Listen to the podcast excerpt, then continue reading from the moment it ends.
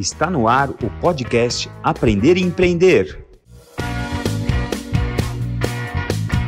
Eu sou Hélio Nishioka, sou fisioterapeuta e empreendedor. Esse é um podcast feito para você, fisioterapeuta que quer aprender a empreender. Para você que sonha em construir um negócio do zero, esse é um espaço preparado para você participar, debater, questionar e, claro, aprender tudo. Vamos juntos conhecer a fundo todos os segredos do empreendedorismo, do crescimento pessoal e da inovação. Seja bem-vindo, a casa é sua.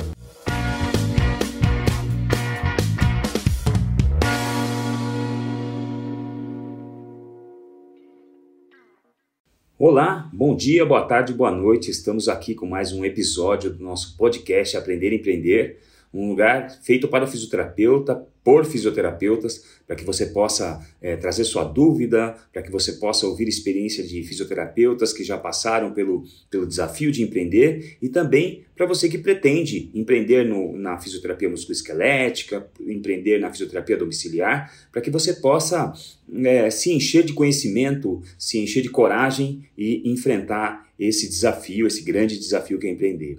Então, eu vou pedir para vocês também Antes de tudo, antes da gente conversar aqui, darem uma olhada no nosso, no nosso Instagram, o arroba podcast.aprender.empreender, que é o lugar onde vocês podem interagir com a gente, vocês podem nos mandar suas perguntas, suas dúvidas, seus questionamentos.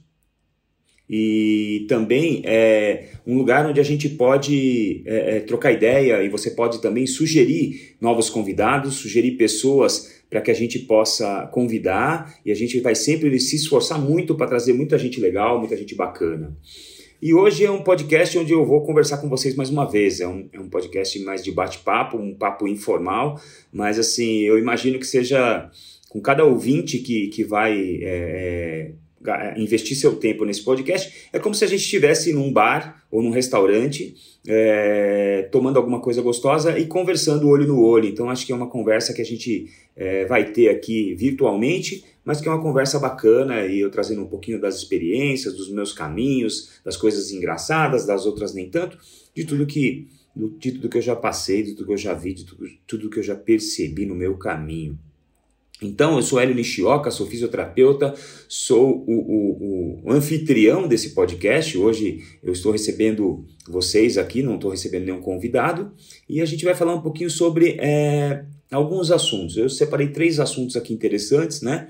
E um, o primeiro assunto é assim: geralmente em, em fisioterapia musculoesquelética, invariavelmente, é, se para não dizer todos, né?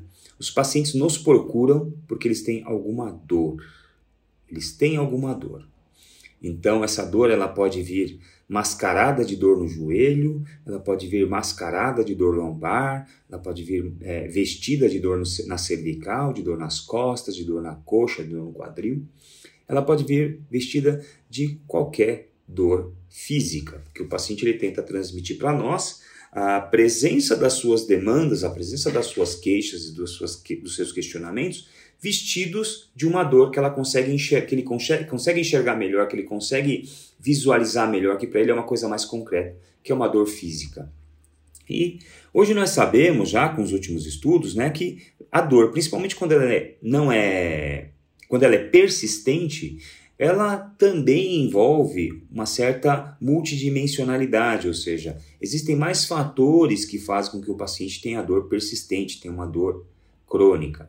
Então, o que a gente tem que levar em consideração toda vez que a gente vai atender um paciente falando de dor crônica, e eu não vou me aprofundar nesse assunto porque esse é um podcast de empreendedorismo, não é um podcast de, de fisiologia ou neuro, neurociência da dor, é, a gente sabe que a dor do paciente, crônica principalmente, ela não é, é ela não deve ser levada muito ao pé da letra, ou seja, a gravidade da lesão, a gravidade da alteração geralmente não é tão grande quanto a dor que o paciente sente. Porque, na verdade, é, o paciente pode trazer uma alteração no seu hardware, ou seja, no seu corpo, no seu músculo, no seu joelho, na sua cartilagem, na sua articulação, mas essa alteração muitas vezes não condiz com a quantidade de dor ou com o nível de dor que o paciente sente. Então, a gente tem que ter tem que ponderar entre o que o paciente te relata, entre o que o paciente sente e o que você encontra em exame de imagem, entre o que você encontra de disfunção no exame físico, ou seja, toda todo esse quebra-cabeça fascinante. Eu sou fascinado por lidar com esses quebra-cabeças que entram pelos nossos consultórios todos os dias. A coisa que eu mais gosto de fazer é receber um paciente primeira vez e tentar entender, escutar, juntar os pedaços, montar o quebra-cabeça daquele caso, sabendo que aquele caso é único e que nenhum outro caso vai ser parecido com aquele. Cada ser humano, um ser humano único, né? E a gente sabe hoje que a gente recebe o paciente, a dor chega com um, um, vestida de dor no quadril, vestida de dor no joelho, só que o paciente, na verdade, ele não traz só a sua dor física. Né, para o consultório. Ele traz algumas outras dores, né? E aí vai depender, vai variar muito de pessoa para pessoa. A gente percebe algumas pessoas com uma alta necessidade de falar do seu problema, ou seja, é uma demanda, é uma dor que é a dor de ser ouvido, que faz parte do nosso papel. Outros nos trazem a demanda por atenção, pacientes extremamente carentes que demandam atenção, que querem ser é, é, é, atendidos olhando no olho, que querem ser atendidos é, é, percebendo que estão sendo ouvidos, percebendo que estão sendo atendidos de verdade, percebendo que a energia, o raciocínio, a, a, a concentração do fisioterapeuta está todo está toda direcionada para o caso dele.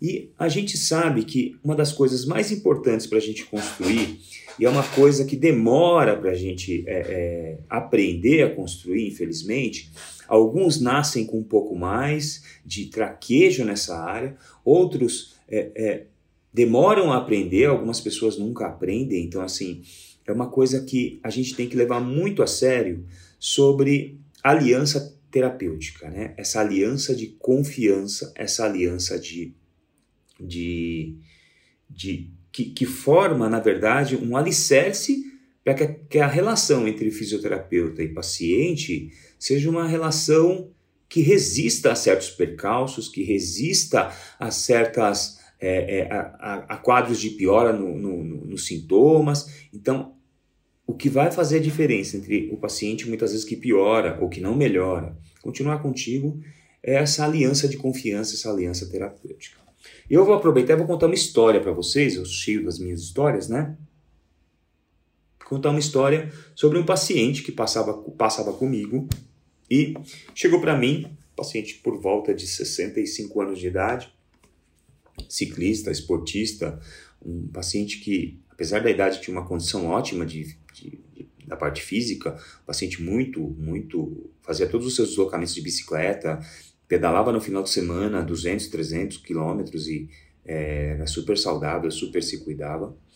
E é, ele me procurou uma vez, uma, uma, uma situação em que ele tinha uma dor lombar persistente e eu, nós combinamos lá de fazer alguns atendimentos, fiz uma avaliação nele e é, ao longo dos atendimentos que eu realizei nele, da, da, da, da, sequência de fisioterapias que eu realizei nele, esse paciente ele não tinha um quadro que era sensível ao meu tratamento. A impressão que eu tinha é que eu tomava certas medidas, tomava medidas me mais mecânicas, outras medidas mais educacionais, outras medidas mais de condicionamento, outras medidas mais de funcionalidade, e o paciente, infelizmente, pouco respondia a esse tratamento. Então era aquele quadro meio encruado, é um quadro que é tão ruim que ele nem piora.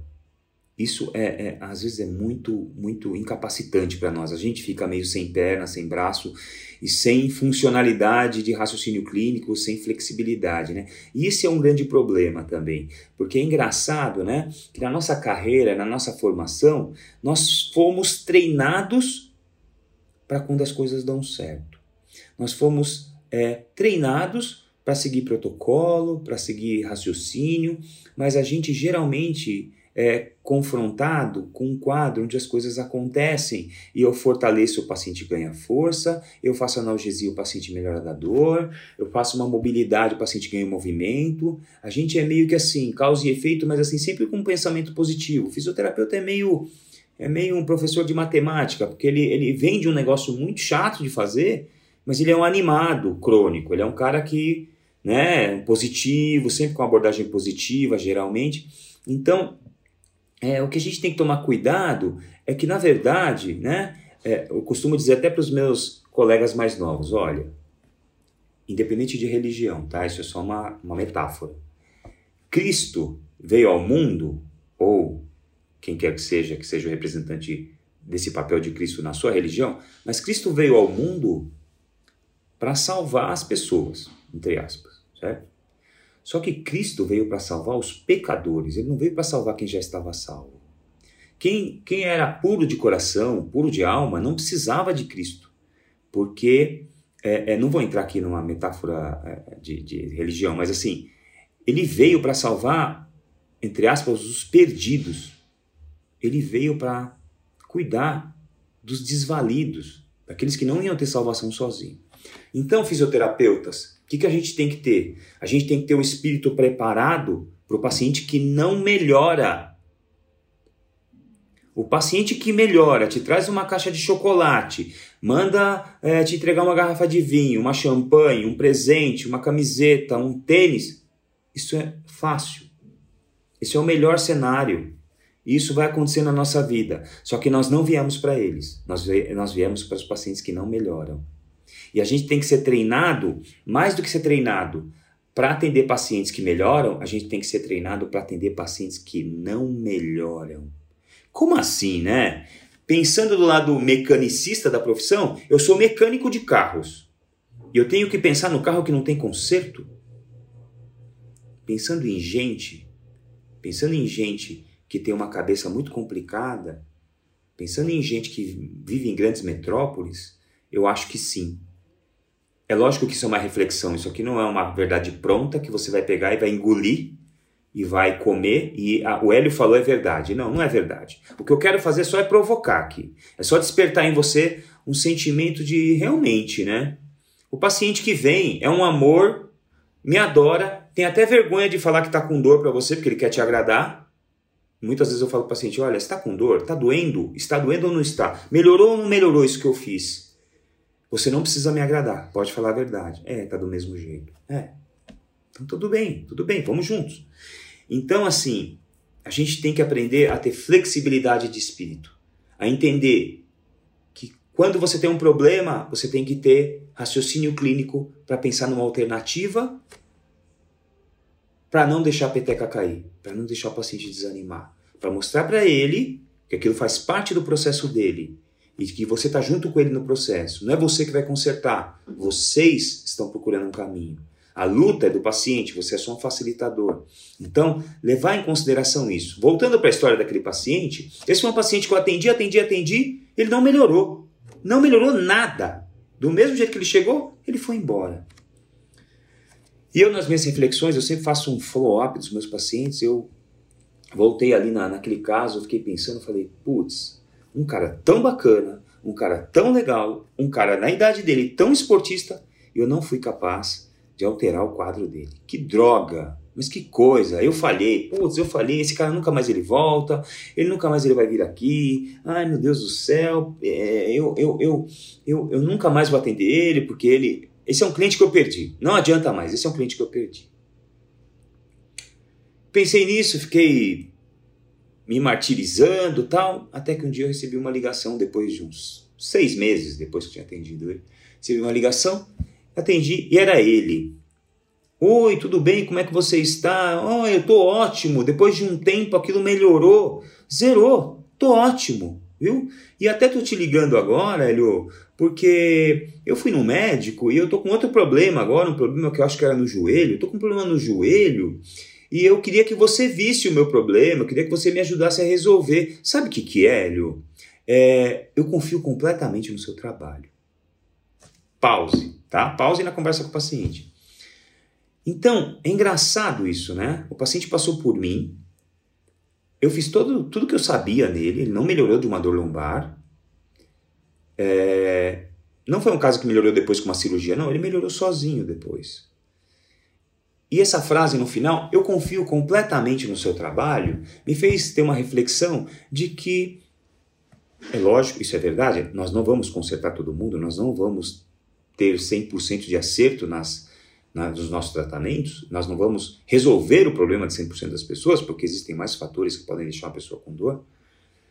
isso me fez pensar que talvez não seja tão importante assim, como eu julgava ser, é deixar o paciente zerado, deixar o paciente bem, deixar o paciente sem aquele sintoma que ele chegou queixando.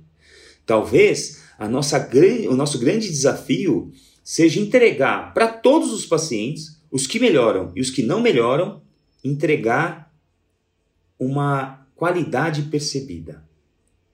O que é qualidade? Qualidade, né? Qualidade é uma coisa que a gente não precisa mais discutir. Hoje a gente discute, é, é, o que a gente tem que discutir é assim, é, é, fazer ou não fazer, mas qualidade a gente não discute mais. Só que, além de fazer as coisas com qualidade, é muito importante que os fisioterapeutas aprendam a trabalhar com qualidade percebida. É a qualidade do ponto de vista do paciente, a qualidade do ponto de vista do cliente. Então, é, é construir essa, essa aliança terapêutica no começo do tratamento, que resiste a, esses solavancos, que resiste a um resultado negativo, que resiste a tudo isso, e depois escutar, eu confio completamente no seu trabalho, quer dizer, é uma inferência minha, lógico, é uma inferência linear, sim, mas é baseado talvez em percepções que a gente tenha que ter. Nem todo mundo é sensível a perceber essas coisas, então estou trazendo uma coisa que eu percebi e que é, é muito importante que a gente faça trabalhos com qualidade percebida. Ou seja, não adianta eu ler o artigo, ler os artigos, estudar tudo que eu estudo, se na hora de discutir com o paciente eu converso com mais uma pessoa. Na hora que eu tomo minhas condutas baseado em evidência, e eu conto para o paciente: olha, tem esse trabalho assim, assim, assim, tem esse trabalho assim, assim, assim, e um artigo interessantíssimo que falou assim, assim, assim, que isso mais aquilo dá, dá aquilo outro. Aí você está mostrando para o paciente que coisas que você leu, você está trazendo para a prática clínica. Isso amontoa é, é, é, um tesouro dentro do paciente, que é essa confiança de que você estuda, a confiança que você segue as melhores evidências e a confiança de que você lê e você entende e consegue transformar aquilo em tratamento e, consequentemente, em benefício ao paciente. Né? Então, nós estamos vivendo agora um momento de muita dor, né? Os pacientes chegam com bastante dor e os fisioterapeutas também têm suas dores. Depois que eu comecei a mexer com esse podcast, e depois que eu comecei a expor coisas de, de, de, empreendedorismo no Instagram também, ou nas pessoas, eu tenho conversado com algumas pessoas, dado até algumas consultorias é, sem custo, para ajudar essas pessoas. Então, já que a gente também, vamos para um outro capítulo da nossa conversa, falando sobre a pandemia, né? Sobre é, esse cenário que a gente está vivendo. A gente viveu lá em março, abril, maio junho um cenário terrível, onde as clínicas fecharam, né? E, e uma geração mais jovem, uma geração agora que saiu da, da faculdade nos últimos 5, 6, 4 anos, uma geração que me preocupa um pouco.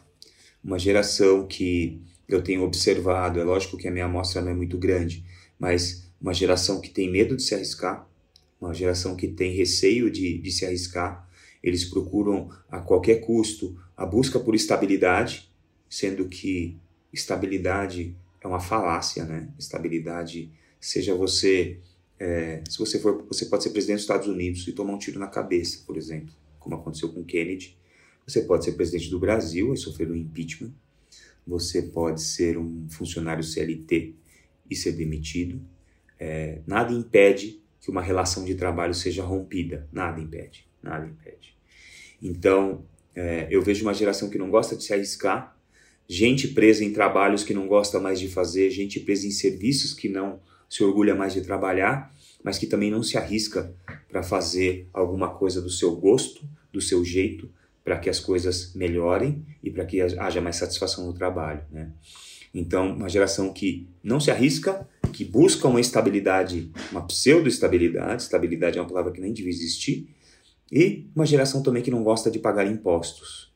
É impressionante isso, porque é, eu pago muitos impostos, graças a Deus, né? Eu não acho que é correto tantos impostos na, no lombo do empresário brasileiro, mas eu acho que um marcador de que você está dando certo na vida talvez seja o número de impostos que você está pagando. Que você está pagando muito é porque está entrando bastante dinheiro também.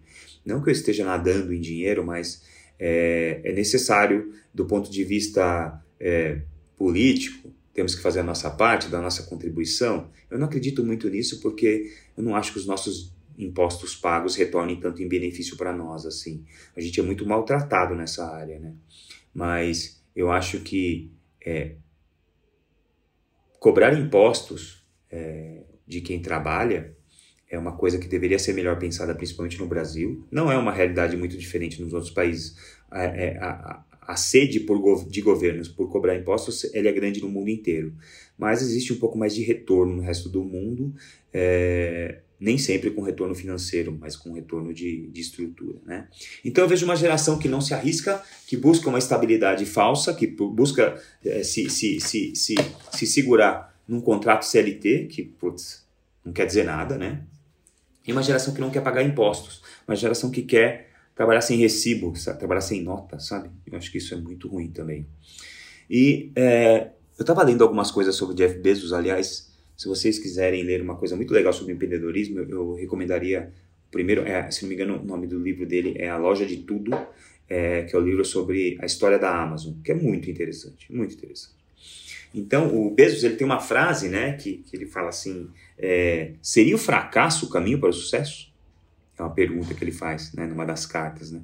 E ele continua: se o tamanho dos seus erros não está crescendo, quer dizer que você não está investindo o suficiente para desenvolver, desenvolvê-los. Se, se ocasionalmente tivermos falhas multibilionárias, essa será a escala correta para uma companhia do nosso tamanho. É claro que nenhum de nós pode ter uma dívida multibilionária porque a gente não é multibilionário. Mas pensando no tamanho da Amazon, é importante que os erros dela sejam erros grandes, porque é sinal de que ela continua ousando e inovando no mercado.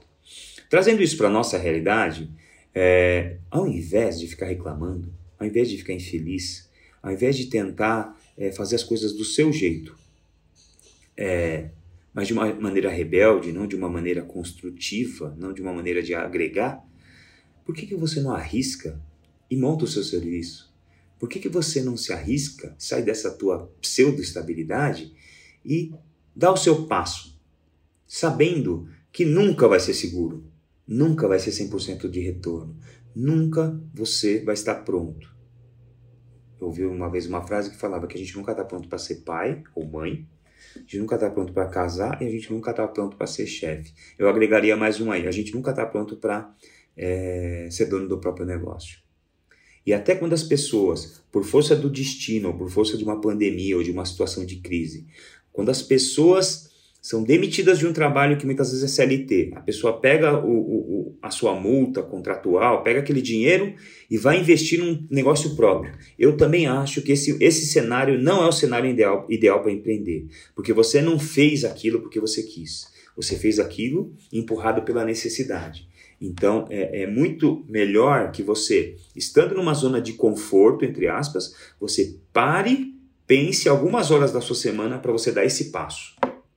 E você tenha a honra e o prazer e a coragem de pedir demissão, talvez, para conseguir dar o seu passo e fazer o seu negócio e fazer o seu empreender, empreender dentro da sua ideia e ter uma coisa mais bacana, uma coisa mais legal.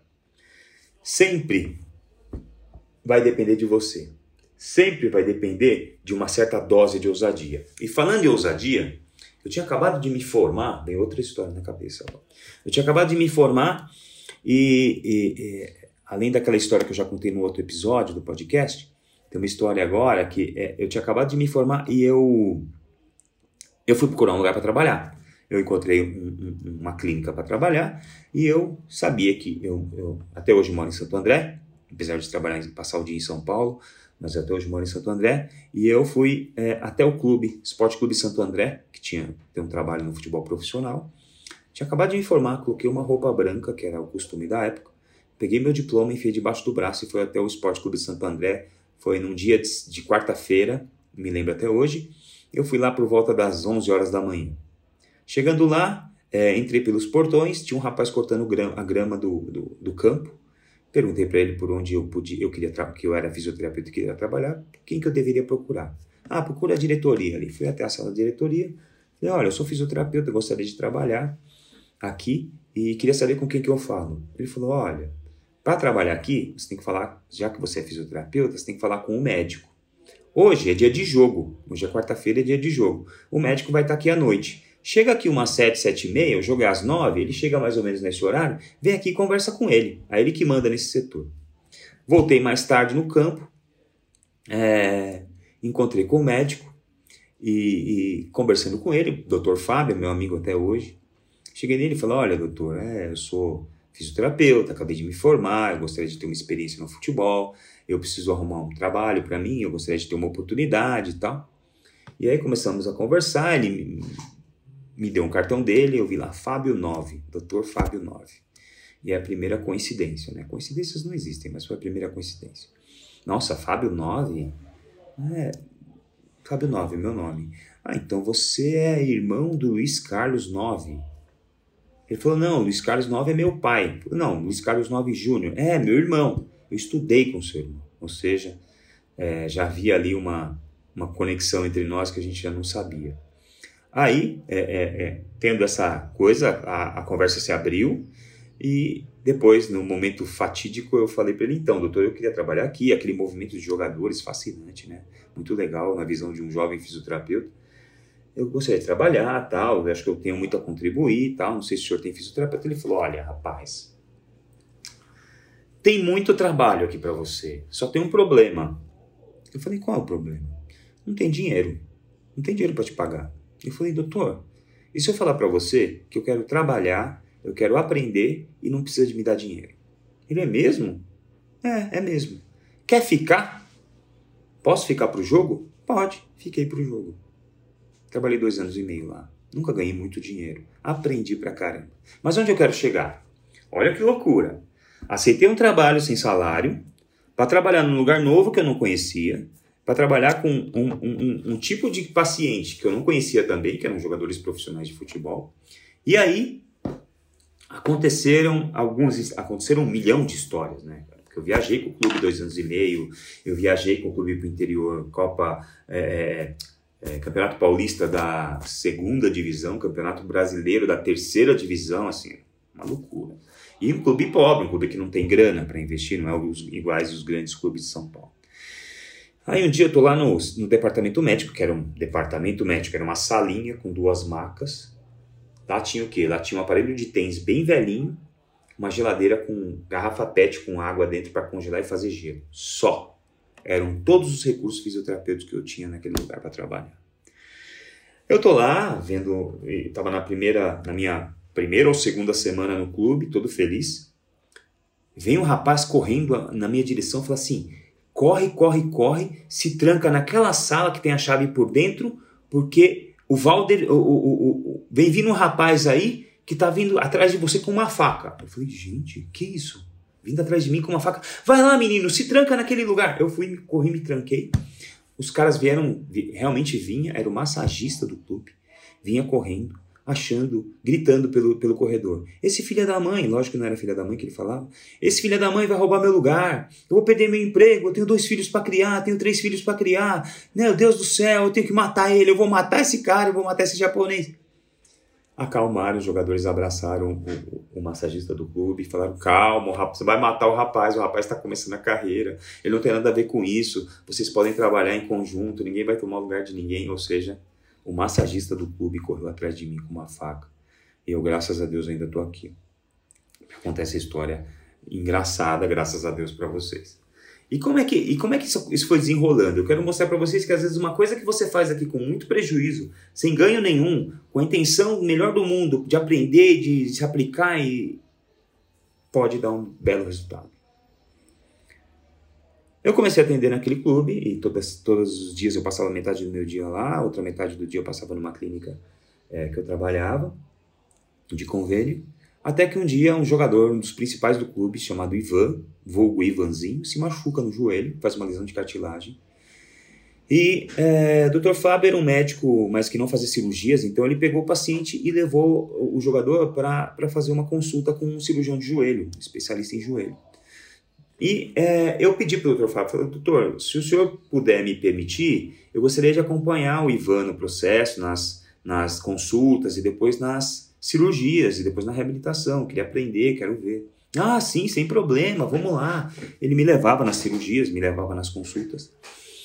E aí, nesse, nesse meio tempo, eu conheci o Dr. Wagner Castropil, meu amigo até hoje, fundador do Instituto Vita, é, eu estou com ele desde o primeiro dia no Instituto Vita, mas assim, é um cirurgião, grande cirurgião de joelho de São Paulo, o principal médico do Instituto Vita. E foi através do Esporte Clube Santo André que eu conheci o Dr. Wagner Castropio. Fiz a reabilitação do Ivan, ele ficou ótimo. E depois o Dr. Wagner começou a me encaminhar outros pacientes. Me encaminhando, me encaminhando, me encaminhando outros pacientes. Eu, é, um dia, é, atendendo um paciente de prótese de joelho, ele era até, se não me engano, ele era sogro do judoca Walter Carmona, que é um medalhista olímpico, se não me engano, medalha de bronze, eu não sei em qual Olimpíada, talvez Los Angeles. É, o Walter Carmona tinha um sogro que, que, que, precisava fazer prótese de joelho, né? E eu acompanhava esse paciente, o Castropeu operou, fez a primeira prótese, eu fiz a reabilitação e num dia que o, que o, que o paciente foi voltar com Castropil para um retorno de consulta, eu acompanhei ele também na, na consulta e após o, o término da consulta, o paciente estava ótimo, estava melhorando muito, já estava começando a, a, a, programar a segunda, segunda prótese, porque ele tinha uma, uma artrose bem avançada nos dois joelhos. E aí, é, nós, é, o Castropeu me chamou de canto e falou assim, eu gostaria de falar com você. É, eu falei, claro, pode falar. O que, que, que, você acha da gente... Você amanhã vai na cirurgia tal, é uma cirurgia no Sírio-Libanês. Não vou, vou acompanhar essa cirurgia também. Ah, então a gente toma um café lá. Então eu estava no Sírio-Libanês junto com ele, é, fazendo lá, acompanhando a cirurgia. Num dos intervalos entre uma cirurgia e outra, ele falou assim, o que, que você acha de um centro de, de ortopedia com equipe multidisciplinar, fisioterapeutas, é, médicos de todas as articulações, médicos do esporte, bem voltada para a parte esportiva. O que, que você acha disso? Eu falei, ah, eu acho, eu acho a Disneylândia isso aí, isso é o lugar dos sonhos para um fisioterapeuta como eu trabalhar. Então, pensa nisso, que eu tô com um projeto assim. Eu falei assim, não tenho que pensar, eu aceito só, eu aceito seu convite, tô dentro, né? E ele falou: beleza, assim que tiver alguma coisa pronta, eu te chamo e aí eu te mostro como é que é. Aí eu lembro que estava eu é, atendendo algum paciente, recebi uma ligação, ou recebi um e-mail, acho, é, olha, tal dia, tal hora, você pode passar no meu consultório lá na Teodoro, que era um consultório que ele tinha lá na Teodoro Sampaio, do Dr. Wagner Castropil. No dia marcado eu estava lá, ele me chamou no consultório, falou assim, Olá, tudo bem? Tudo jóia. Então aqui, ó, vem ver. Ele enfiou a mão debaixo da mesa, assim, pegou um papel, enrolou um tubo de papel, abriu em cima da mesa, assim, falou assim: Esse é o Instituto Vita. Sim, eu vi o Instituto Vita no papel. Esse é o Instituto Vita, era uma planta de um conjunto comercial na rua Capote Valente. Ele falou: Vem cá, olha ali, ó, aquele prédio. Vai ser naquele prédio ali. Era um prédio que estava atrás de outros, mas que dava para ver um pedaço. Aquele prédio ali vai ser o Instituto Vitor. Falei, putz, muito legal, muito louco. Então vamos lá, o que, que você precisa? Vamos lá, eu te ajudo. E começamos, começamos, começamos, começamos a fazer. Então, assim, qual é a mensagem final desse recado? A mensagem final desse papo é: você não sabe onde as coisas vão dar, então arrisca. Você não sabe no que as suas atitudes, se elas vão ser palavras ao vento, a sua educação com o paciente, a sua dedicação com a qualidade, a sua a sua garra em atender, mostrar para o paciente que você está no barco com ele, que você é comprometido com a melhora dele, que você não foge da raia quando ele não melhora ou quando ele piora, que você tem palavra, que você atende no horário, que você é meticuloso, que você é dedicado, que você é apaixonado, que você se dedica, que você estuda, que você traz e consegue ser uma máquina de transformar estudo em resultado, estudo em melhora de qualidade de vida, estudo em melhora de funcionalidade. Então, todos os seus relacionamentos, você não sabe onde vai dar. Você não sabe se vai pintar um Instituto Vita na sua vida. Foi absolutamente transformador na minha. Foi a melhor escola que eu pude frequentar. Até hoje tenho muitos amigos lá. Todos são meus amigos. Até hoje tenho admiração por todos e sou muito admirado por eles também. Eu recebo esse carinho, eu converso com eles de tempos em tempos. Frequento o Instituto Vita, minha dentista é de lá, a cirurgia que eu fiz, a ortognática, eu fiz através do Instituto Vita. Então, assim, é um lugar de, do qual eu só tenho orgulho, eu acho que é uma chancela na minha carreira, eu acho que é uma marca que eu tenho na carreira que eu não me, não me envergonho, não tenho raiva, nada. Só tenho a agradecer. Da mesma forma que eu também acho que o Instituto Vita só tem a agradecer a mim porque eu também me dediquei, me entreguei, deixei um pedaço grande da minha vida lá, um, grande, um grande pedaço da minha dedicação, do meu amor à fisioterapia, do meu amor à profissão, do meu amor a trabalhar em equipe, ficou lá e deixo como legado até hoje lá. Não tenho dúvidas disso, não tenho problemas nenhum de falar disso. Então, já que você não sabe o que vai acontecer, faça bem feito.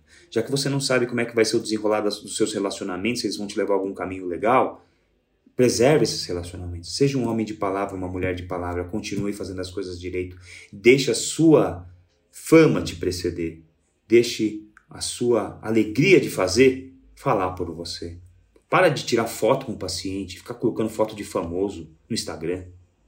O paciente famoso, ele não quer ser fotografado, ele faz isso o dia inteiro. Ele quer ser bem cuidado e ser tratado como uma pessoa qualquer. Então, assim, Faça por onde. Arrisque-se. Pare de se esconder em carteira assinada.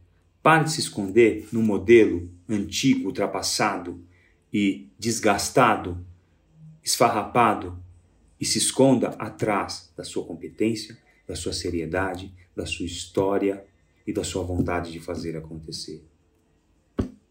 Busque pagar muito imposto, não que seja justo, mas que você pague imposto, porque é sinal de que você está gerando riqueza, gerando renda.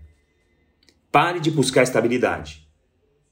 Lembra de John Kennedy e lembra que a qualquer momento uma bala pode atravessar sua cabeça ou qualquer outra bala, né? Qualquer outra coisa que te atropela. E arrisque-se.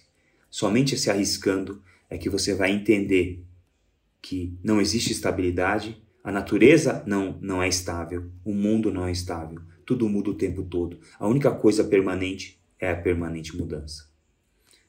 Eu espero que vocês tenham gostado desse papo, assim como eu gostei. Eu espero que isso agregue a vocês. Vai lá, interage, interajam conosco, arroba podcast.aprender.empreender. Manda sua pergunta, manda seu questionamento, sugere seu convidado, conta sua história lá. Vamos lá, meu, tá? Vamos juntos construir uma fisioterapia mais forte. Obrigado, até mais, até a próxima.